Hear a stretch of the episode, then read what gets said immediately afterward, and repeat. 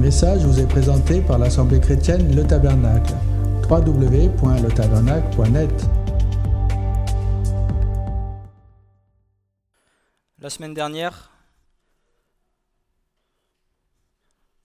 à travers notre frère Julien, le Saint-Esprit nous a dit, Église, sors de ta torpeur, sors de ton engourdissement. Le Seigneur a travaillé mon cœur tout au long de cette semaine. Et le Seigneur m'a dit, enfonce le clou. Et ce matin, le Seigneur te dit, Église, sors de ta tiédeur. Sors de l'état dans lequel tu es.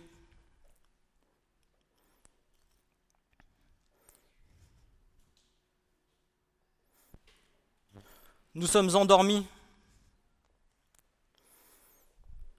Nous sommes tièdes.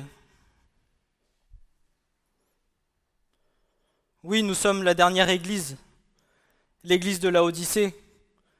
Le Seigneur nous l'a dit, c'est une église qui est tiède. Tu n'es ni froid, ni bouillant. Tu es tiède, et parce que tu es tiède, je te vomirai de ma bouche.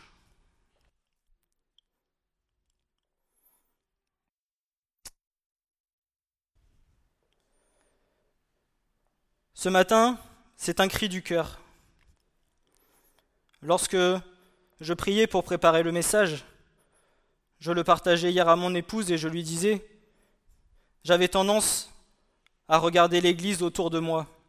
Et le Seigneur me dit, prends de l'altitude, prends de la hauteur et regarde. Alors pardon, mais les larmes ont coulé.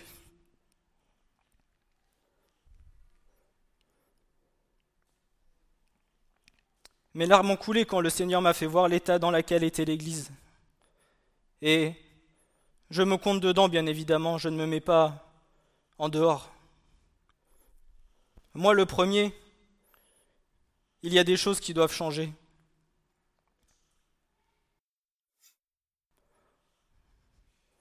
Une des questions, c'est pourquoi nous sommes là? Est-ce que nous sommes là par habitude? Est-ce que nous sommes là parce que c'est un rituel? Parce que nous voulons nous asseoir et nous faisons notre béat de toutes les semaines, nous venons à l'église et nous rassurons notre conscience. Que chacun réponde dans son cœur, pourquoi es-tu là ce matin? Est-ce que c'est pour venir donner ton cœur au Seigneur? Est-ce que c'est pour venir le louer, l'adorer de tout ton cœur? Est-ce que c'est pour venir rechercher sa présence et avoir des réponses dans ta vie? Si tu viens et que tu laisses ton cœur chez toi, ça ne sert à rien que tu sois ici.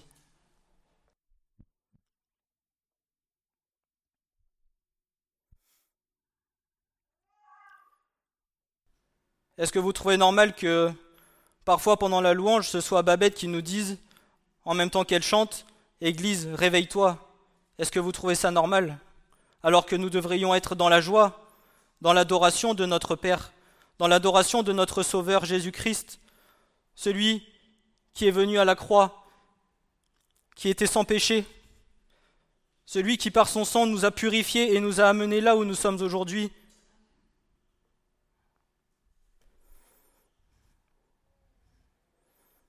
Pour moi, il y a un problème. Les temps sont là, les temps sont proches, la fin arrive. Il est temps de se réveiller pour chacun de nous.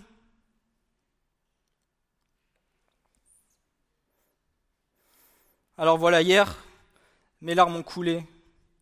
C'était dur. Avons-nous conscience que nous sommes l'épouse de Christ? Avons-nous conscience que nous sommes celui que le Christ a choisi?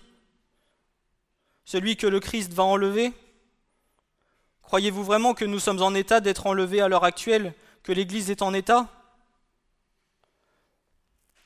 Marie, lorsque vous voyez vos femmes, vous attendez qu'elles soient resplendissantes, qu'elles soient belles, que ça soit d'intérieur comme d'extérieur, bien évidemment, parce que le Seigneur attend une église belle, mais pas en apparence.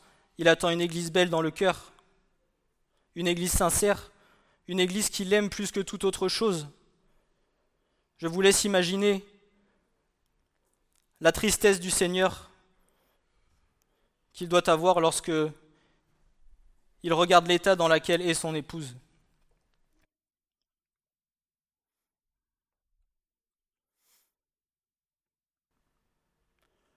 Alors j'ai fait j'ai fait quelques recherches un peu dans l'histoire pour savoir l'origine de l'église de Laodicée. Cette église qui est tiède. Je me suis posé la question, je me suis dit Seigneur, pourquoi est-elle tiède? Sachez tout de même que elle a été dite tiède avant que le Christ vienne, il y a 2000 ans. 2000 ans avant déjà, le Seigneur savait que dans la fin des temps et que toute l'église de Laodicée serait tiède. Alors, quand vous entendez certains chrétiens qui iront vous dire que la parole de Dieu est dépassée, qu'elle a été écrite par les hommes,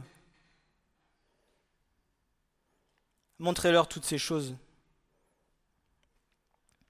L'église de Laodicée, du grec Laodikeia, Laos, un peuple, une tribu, une nation, tous ceux qui ont un même langage, et Dikei, la justice de Dieu, justice vengeresse, sentence de condamnation. L'église de Laodicée, c'est la justice du peuple.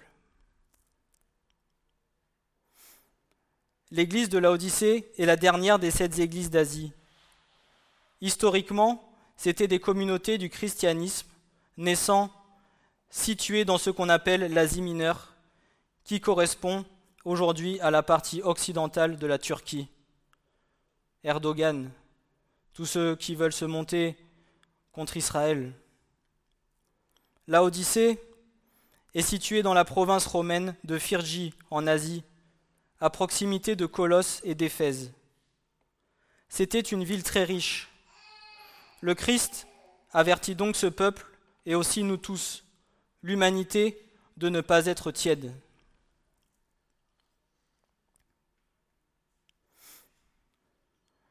Le message à cette Église est en lien direct avec l'histoire et l'environnement de la ville.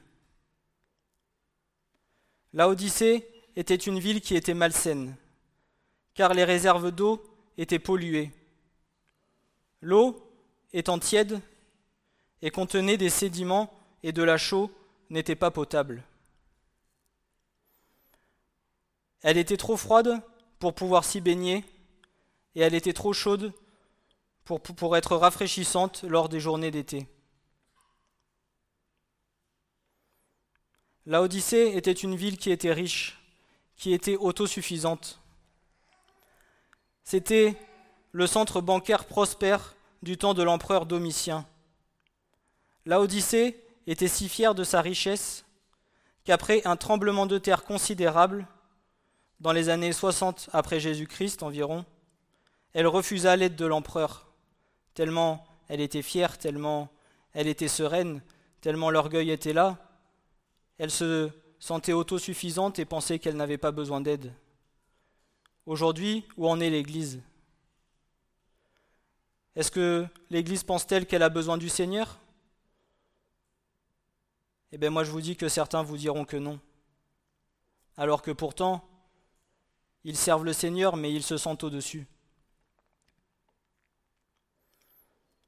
La ville était aussi célèbre pour des élevages de troupeaux à laine, d'un noir brillant, très appréciés, à partir desquels étaient fabriqués étoffes et vêtements de luxe et tapis lissés.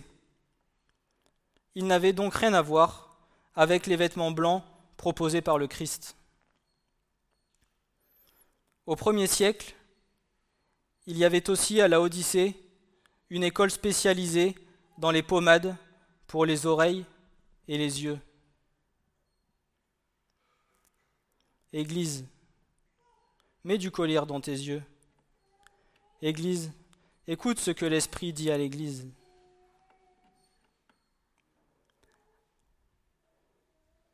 Toute l'histoire de l'Odyssée a un lien avec le passage qui est dit dans l'Apocalypse.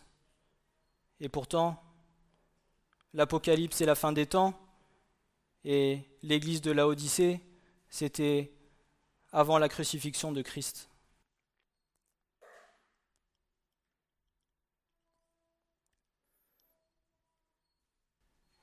Ainsi, la ville de Laodicée, comme église qui s'y trouvait, était autosuffisante et ne ressentait pas le besoin d'une aide extérieure.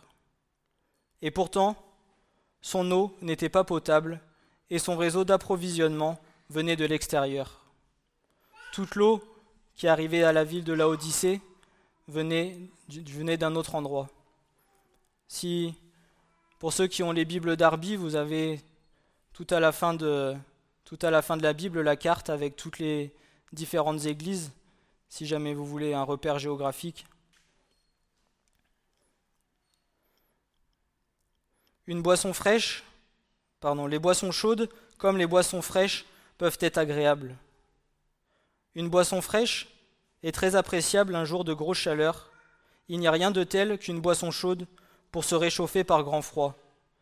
Mais l'eau tiède soulève le cœur de la plupart des gens. Si vous regardez, le Saint-Esprit vient et nous rafraîchit. Le feu du Seigneur brûle et embrase nos cœurs. Mais dans la parole, il n'y a rien de tiède. Il n'y a rien qui soit moitié chaud ou moitié froid.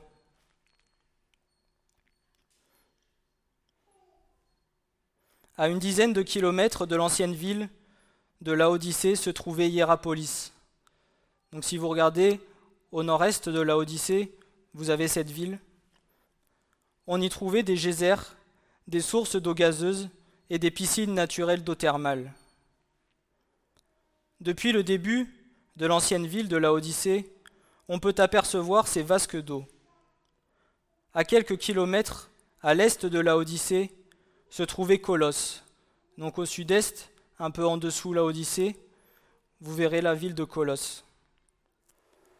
Les sources d'eau de Colosse étaient froides. Il n'y avait pas de source d'eau naturelle à la Odyssée. Néanmoins, la ville était située à cet endroit, car c'était la jonction entre deux villes importantes. Ainsi, Laodicée acheminait l'eau chaude par canot, et quand elle arrivait dans la ville, elle était tiède. L'eau qui venait de Hierapolis était chaude, et lors du transfert, lorsqu'elle arrivait dans la ville de Laodicée, elle était tiède. Et celle qui venait de Colosse, qui était froide, lorsque le transfert se faisait jusqu'à Laodicée, l'eau se réchauffait et était tiède.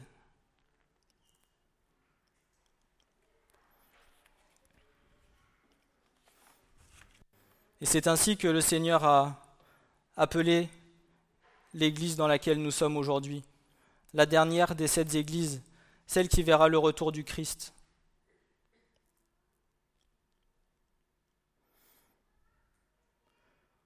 Au commencement, Dieu créa les cieux et la terre. Le sixième jour, Dieu créa l'homme à son image. Il le créa à l'image de Dieu. Il les créa, mâle et femelle. Et l'Éternel Dieu fit tomber un profond sommeil sur l'homme, et il dormit. Et il prit une de ses côtes, et il enferma la place avec de la chair. Et l'Éternel Dieu forma une femme de la côte qu'il avait prise de l'homme, et l'amena vers l'homme, et l'homme dit, Cette fois, celle-ci est os de mes os et chair de ma chair. Celle-ci sera appelée femme parce qu'elle a été prise de l'homme. Ça, c'est pour la création de Dieu, au commencement, là où le Christ était déjà au commencement. Lorsque Dieu forma l'homme, il le créa de la poussière de la terre, et il tira la femme de l'homme qui a été créée par la poussière de la terre. Mais nous, Église, par qui avons-nous été créés? Par le Christ, par la crucifixion, lorsque son côté a été percé que son sang a jailli, alors la nouvelle Ève est née. Ayons conscience de qui nous sommes. Nous ne sommes pas nés de la terre, nous sommes nés du Christ.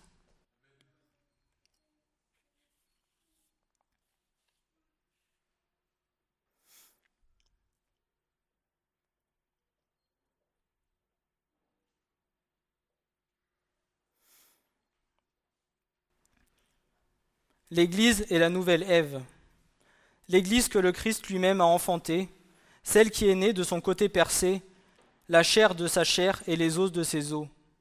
Quel privilège, mais aussi quelle responsabilité avons-nous devant le Seigneur? Nous ne sommes pas l'épouse d'un homme sorti de la poussière de la terre fait de chair, mais celle du Fils de Dieu, qui est saint, pur, sans péché, sans tache, sans ride et irrépréhensible.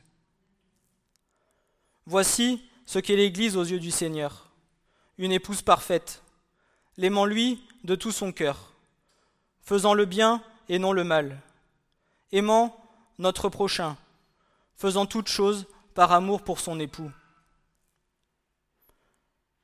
Dans un couple, homme et femme, ce sont tous ces critères qui sont recherchés pour assurer la solidité du couple dans le temps. Qu'en est-il aujourd'hui de l'Église pour son Seigneur? Apocalypse 3, verset 14.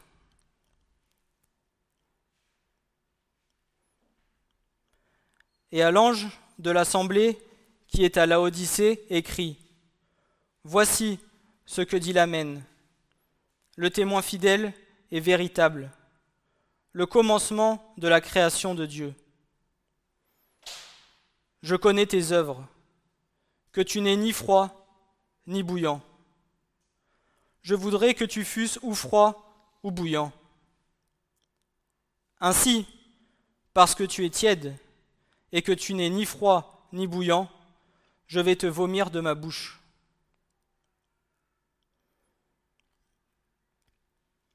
Tiède, kliaros en grec, à la définition suivante. C'est la métaphorique, la condition de l'âme qui fluctue misérablement entre la torpeur et la ferveur de l'amour.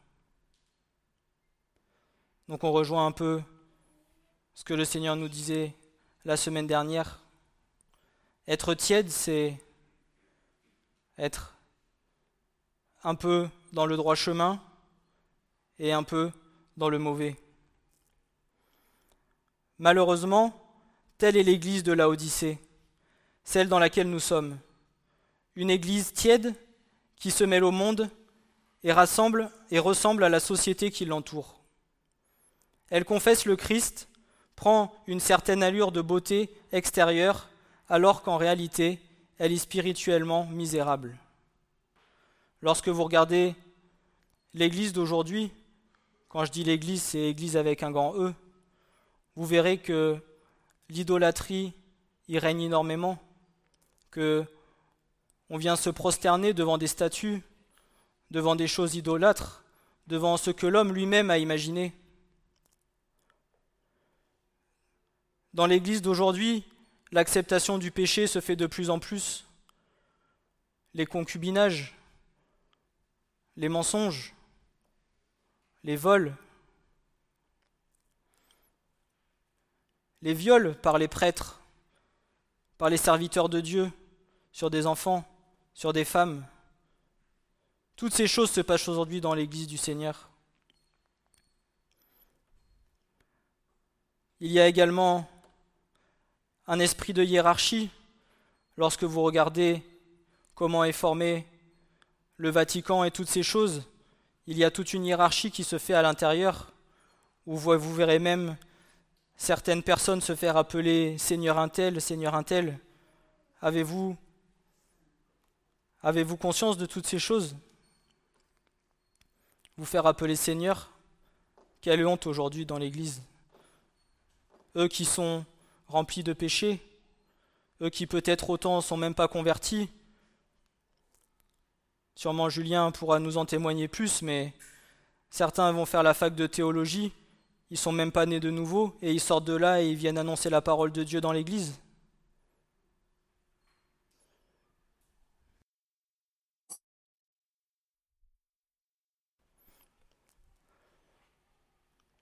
L'Église en est même à accepter a presque accepté les mariages homosexuels. Il y a eu un temps où j'ai cru qu'ils allaient craquer. Pour l'instant, ce n'est pas encore passé, mais ça ne serait tardé parce que, comme beaucoup disent, il faut vivre avec son temps, il faut évoluer, il faut arrêter de Regardez qu'à la parole de Dieu qui a été écrite 2000 ans en arrière, alors que pourtant, là est toute la vérité. Et si vous lisez la parole, vous verrez que tout ce qui se passe aujourd'hui est écrit. Ce que le Seigneur cherche dans son Église, c'est que chacun de nous soit bouillant. Il ne cherche pas une Église religieuse qui vient à se rassembler chaque dimanche par rituel ou par habitude, afin de venir soulager sa conscience, mais sans l'intention de cœur de venir rendre gloire et honorer son Seigneur. Comment voulons-nous que le Seigneur agisse et voir les miracles de Dieu dans nos vies si nous sommes tièdes? Ce que je te reproche, Église, c'est que tu as perdu la flamme de ton premier amour. Si l'Église en est là aujourd'hui, c'est parce que la parole de Dieu, celle qui alimente le feu de nos cœurs, celle qui est notre source régénératrice, auprès de laquelle nous pouvons nous abreuver, n'est plus annoncée avec l'Esprit de Dieu, mais avec un esprit humain. Dans beaucoup d'églises, la parole de Dieu est interprétée avec l'intelligence humaine. Le serviteur, dans beaucoup d'endroits, ne va pas venir se soumettre et demander au Seigneur qu'est-ce que sa parole révèle vraiment révèle vraiment pardon.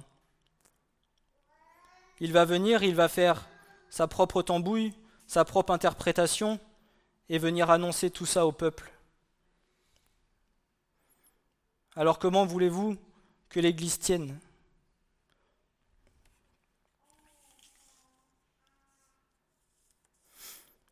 L'homme a fait un Dieu à son image, à sa ressemblance, et le sert comme lui le désire. Dans beaucoup d'églises, la parole de Dieu n'est plus la fondation principale pour la construction et pour la croissance spirituelle des âmes. Le Christ, qui est l'époux n'est plus le centre de la vie de certains chrétiens et de certaines assemblées. Toute interprétation est faite par des raisonnements charnels qui viendront à détourner les âmes de la vérité, tout en leur laissant croire qu'elles sont sur le chemin de la sanctification qui mènera aux portes du royaume de Dieu. L'esprit de l'Antichrist. Vous faire croire que vous êtes dans la vérité, vous brosser dans le sens du poil, vous dire que le Seigneur est amour en oubliant qu'il est aussi justice Et après, vous vous perdez.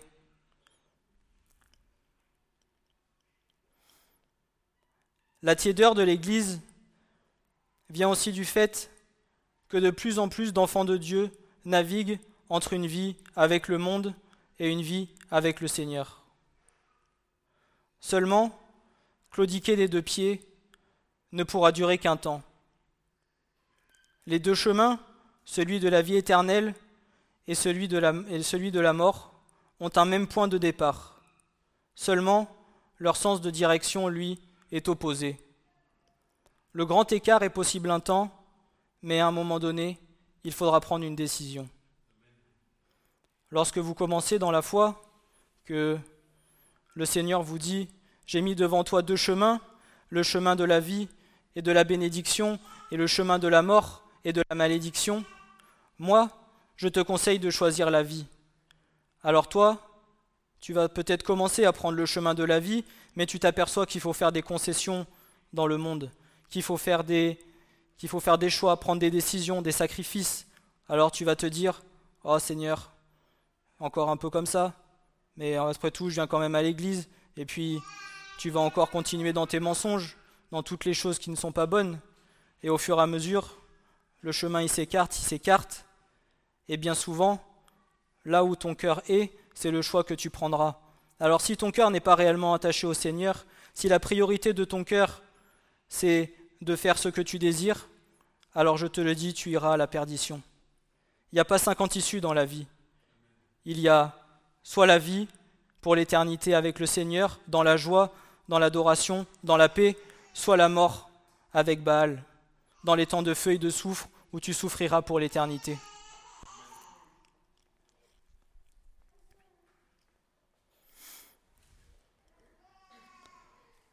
Alors Élie s'approcha de tout le peuple et dit Jusqu'à quand clocherez-vous des deux côtés? Si l'Éternel est Dieu, allez après lui. Si c'est Baal, allez après lui. 1 Roi 18, verset 21. La tiédeur est un grand piège pour l'Église.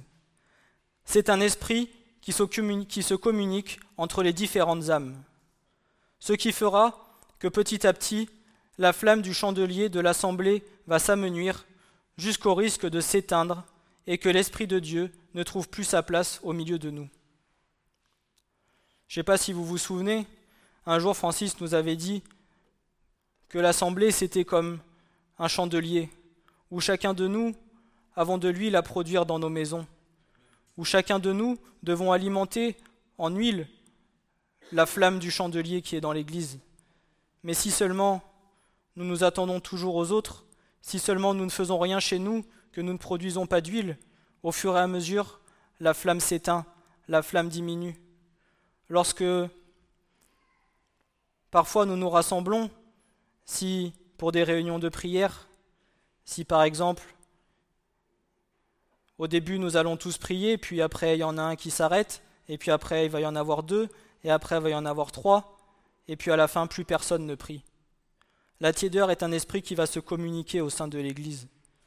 Il faut que nous soyons vigilants et que, nous fassions le nécessaire pour que nous soyons bouillants, pour que nous soyons brûlants pour le Seigneur, pour que nous soyons resplendissants pour lui.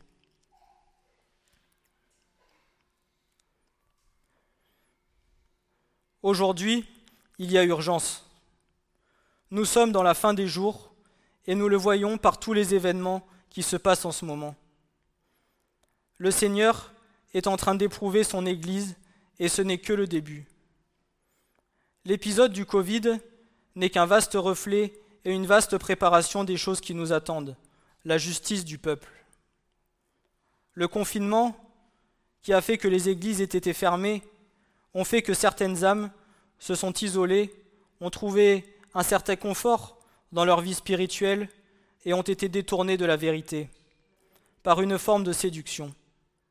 D'autres, par un manque de nourriture spirituelle et par une diminution de leur relation avec Dieu, a fait que leur foi s'est refroidie.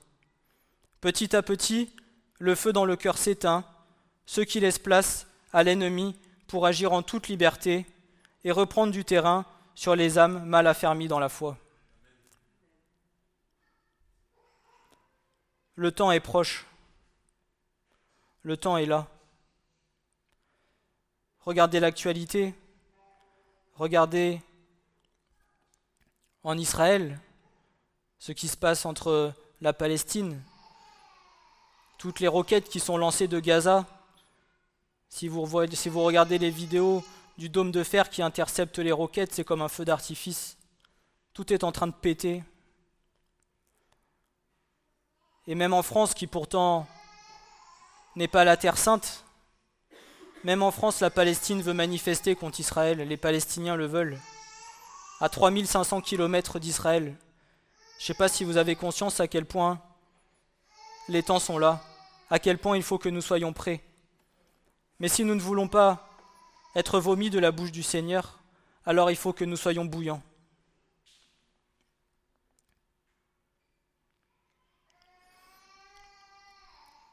Apocalypse 3, versets 17 et 18.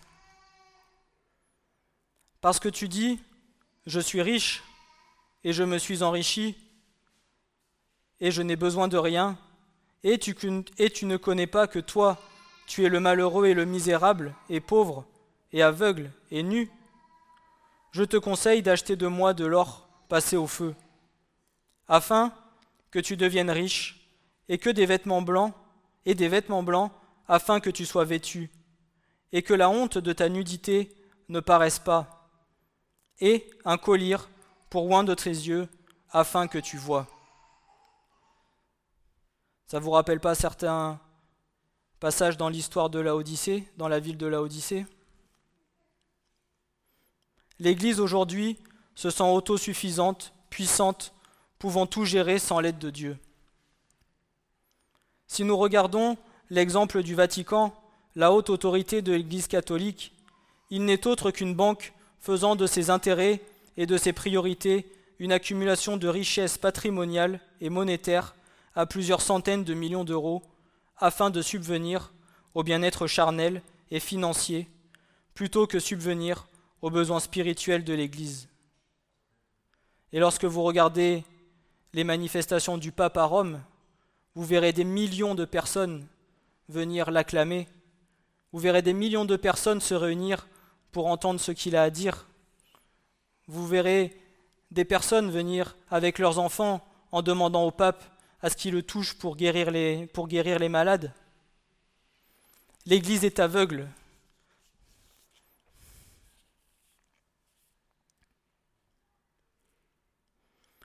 L'Église de cette génération a tout ce que les êtres humains désirent. Le confort, l'aisance, la satisfaction de tous ses besoins.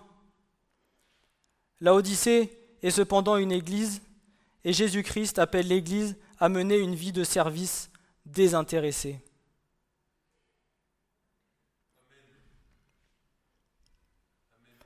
Le Seigneur te demande d'être désintéressé de tout ce que tu fais pour lui, de le faire par amour, de ne pas regarder ta que ta main gauche ne regarde pas ce que ta main droite fait. Vous verrez beaucoup de pasteurs aussi chercher la gloire, chercher la reconnaissance. Certains même viendront avec des berlines de luxe, en costard cravate, pour briller, pour se montrer, pour faire voir qu'ils sont supérieurs aux autres. Vous aurez même les chauffeurs qui leur ouvriront les portes. Quelle honte. Christ, lui, il est arrivé sur un âne. Il n'est pas arrivé en berline à 150 000 euros. Christ n'avait rien pour attirer le regard.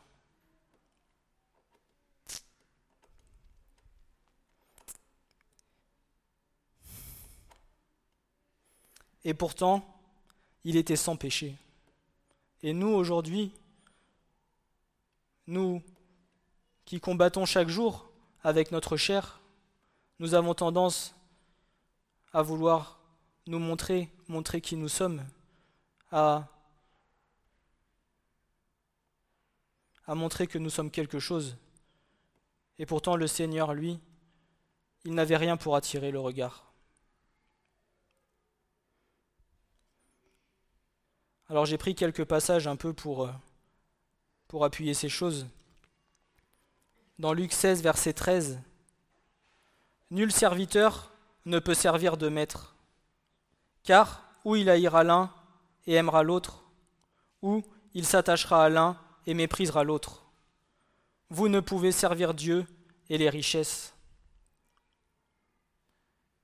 À vous, maintenant riches, pleurez en poussant des cris à cause des misères qui vont venir sur vous. Vos richesses sont pourries et vos vêtements sont rongés par les vers.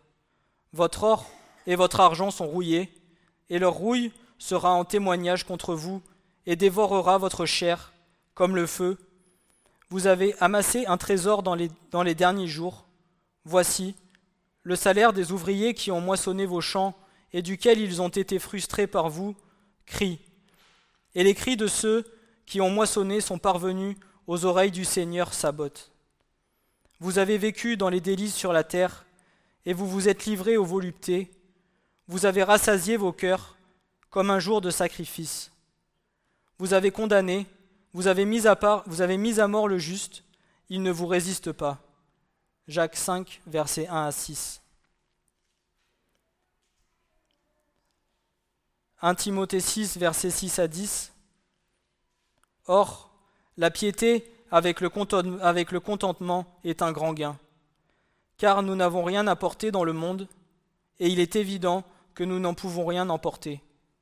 Mais ayant la nourriture et de quoi nous couvrir, nous serons satisfaits. Or, ceux qui veulent devenir riches tombent dans la tentation et dans un piège, et dans plusieurs désirs insensés et pernicieux qui plongent les hommes dans la ruine et la perdition. Car c'est une racine de toutes sortes de maux que l'amour de l'argent. ce que quelques-uns, ayant ambitionné, ils se sont égarés de la foi et se sont, et se sont transpercés eux-mêmes de beaucoup de douleurs. Nous sommes dans une génération qui nous pousse à croire que nous pouvons être autosuffisants à tout point de vue. Le Seigneur n'est pas contre les richesses monétaires. Le Seigneur n'est pas contre le fait que tu gagnes bien ta vie. À partir du moment où c'est lui qui reste la priorité de ta vie et de ton cœur, le Seigneur n'est pas contre. Je préfère le préciser, je ne tiens pas à dire qu'il faut que tous les enfants de Dieu soient pauvres et, et misérables, c'est pas ce que je suis en train de dire, mais que dans ton cœur, ta priorité reste le Seigneur.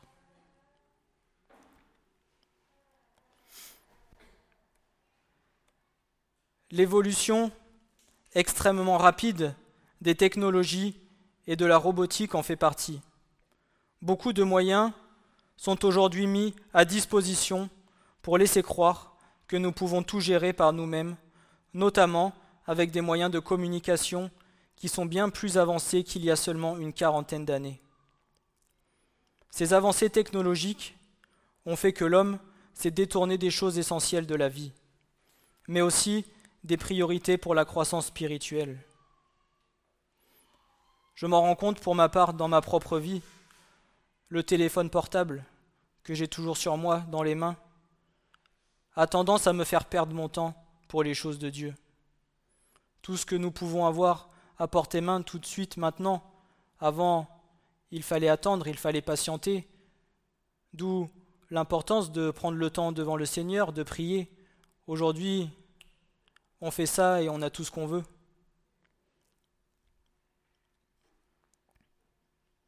Il y a un exemple qui m'est revenu pour vous faire voir à quel point à quel point toutes ces choses se sont accélérées. C'est l'exemple de l'agriculture.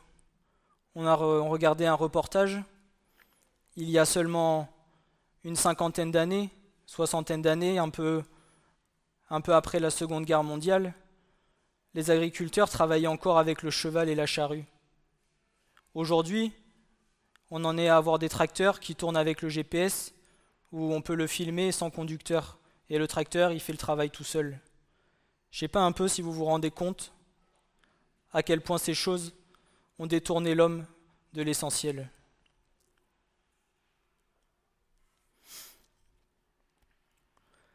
Les motivations de la vie par la séduction de ce monde vont pour beaucoup être d'abord dans l'acquisition de biens terrestres, satisfaisant la chair, avant d'être dans l'acquisition de dons et richesses spirituelles, pouvant être mis au service de Dieu et au bénéfice de nos frères et sœurs dans l'Église.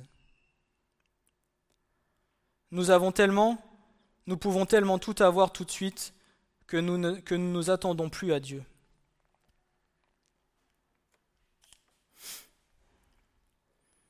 Pour beaucoup de chrétiens, leur foi vient de ce qu'ils entendent des hommes, avant de se référer premièrement à ce que dit la parole et à leur relation avec Dieu.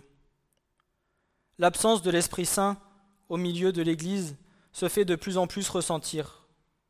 Le peuple est devenu sourd car la vérité n'est plus annoncée.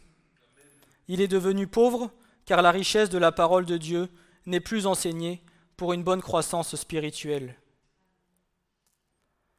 Allez dans les églises, comme je disais, et regardez combien ont leur Bible avec eux. Vous verrez que, j'ose pas dire 0%, mais en tout cas très peu,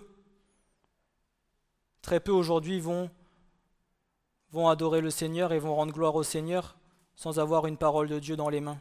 Si, ils auront leur téléphone portable, puisqu'on a tout dessus maintenant. Donc au moins, c'est plus simple. Vous verrez même certaines églises qui se prennent pour des saints, où le culte est, fait complètement nu, en se croyant à l'époque d'Adam et Ève. Seulement, Adam et Ève étaient sans péché. Adam et Ève ne voyaient pas leur nudité. Lorsque ils ont mangé du fruit de l'arbre défendu, tout de suite, la première chose qu'ils ont fait, c'est quoi? Ils se sont cachés, parce que ils ont vu la nudité de chacun. Et nous, aujourd'hui, nous osons aller, nous osons faire les cultes comme ça, de cette manière Excusez-moi, mais c'est la réalité. J'ai honte pour le Seigneur quand je vois ça.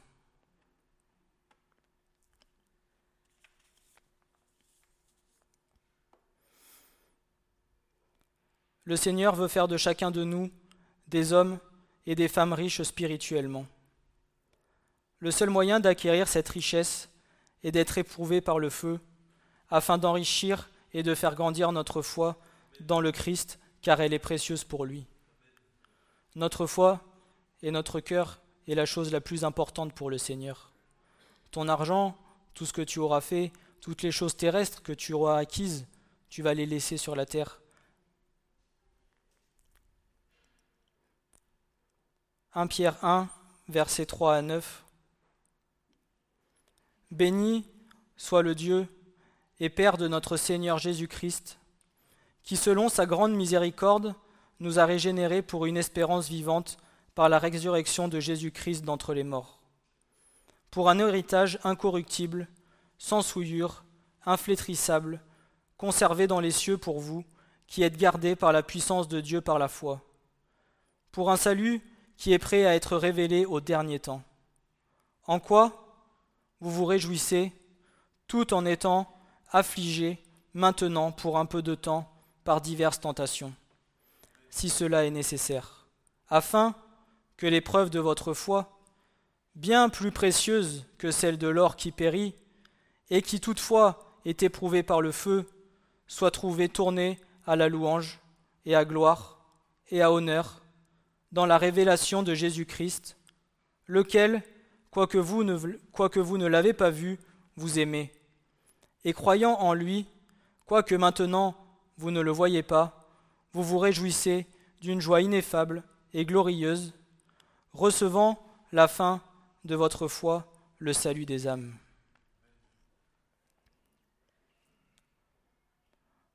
Au vu de tout ce que nous vivons et de l'état dans, dans, lequel se trouve l'Église, Christ l'invite sincèrement à se repentir et à être rétabli dans la foi, la justice, la révélation et la communion avec lui.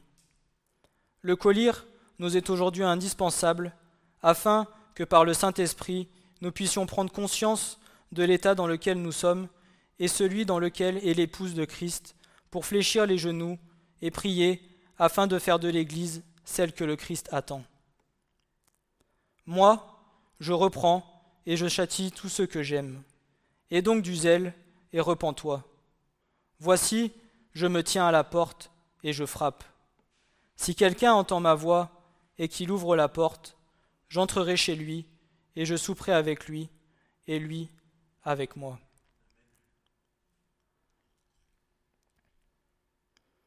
Chacune des sept églises a reçu une promesse.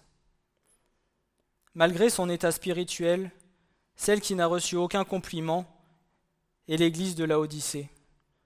Mais cette église, c'est celle qui a reçu la plus belle promesse, celle de s'asseoir sur le trône auprès de Christ et de voir le retour du Seigneur.